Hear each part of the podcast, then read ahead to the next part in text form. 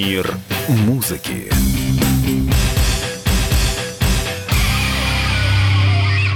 Вас приветствует Андрей Турецкий. Лев Лещенко выступил категорически против введения обязательного изучения российскими школьниками творчества западных классиков рока. Мэтр отреагировал на документ Министерства культуры и Минпросвещения, подготовленный для проекта «Культурный норматив школьника». В список рекомендованных для учащихся с 9 по 11 классы попали Элвис Пресли, Битлы, Queen, Pink Floyd, ABBA и Нирвана. Из русского рока подрастающему поколению рекомендуют группы «Кино» и «Наутилиус Помпилиус». Лещенко негодует негодует, почему школьники должны знать композиции западных музыкантов, а наших не должны. Например, песни Пахмутовой и Тухманова. Если у молодежи есть желание, всегда можно самостоятельно изучить творчество того или иного исполнителя. А некоторые вещи надо просто знать. К слову, детям с 5 по 8 класса эксперты советуют оду к радости Бетховена и гимн Российской империи «Боже, царя храни». Боже, царя.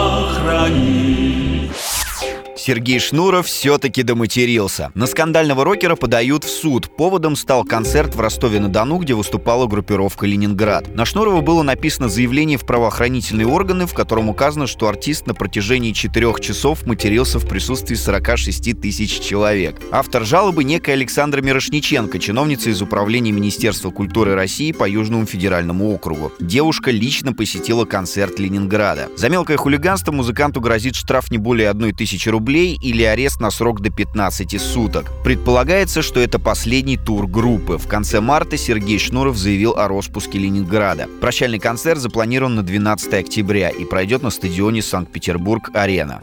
Очень странный стал город Ленинград Был культурной столицей, а теперь один мат Меня зовут Шнур, меня зовут Шнур Я приду к тебе во снах, mon amour Юрий Лоза высказал свое авторитетное мнение о безумно популярной певице Билли Айлиш. Музыкант раскритиковал американскую артистку. Мода – вот единственная причина популярности Айлиш, по мнению Лозы. 17-летняя артистка – первый человек, рожденный в 21 веке, которому удалось возглавить чарт Билборд. Это и другие достижения певицы Лоза объясняет так. Если человек хочет быть оригинальным, он не будет следовать моде. А мода, в свою очередь, развивает стадный инстинкт. Автор песни «Плот» сравнил популярность Билли Айлиш с ношением разорванных на пятой точке штанов. Все разорвали штаны, и вы разорвите. Также Лоза сравнил Айлиш с монеточкой, сказав, что обеих певиц слушать нечего и что обе они шепчут свои песни. В начале сентября американская певица выступала в Москве и Питере. Билеты на все шоу разобрали за 10 минут. Слушайте хорошую музыку.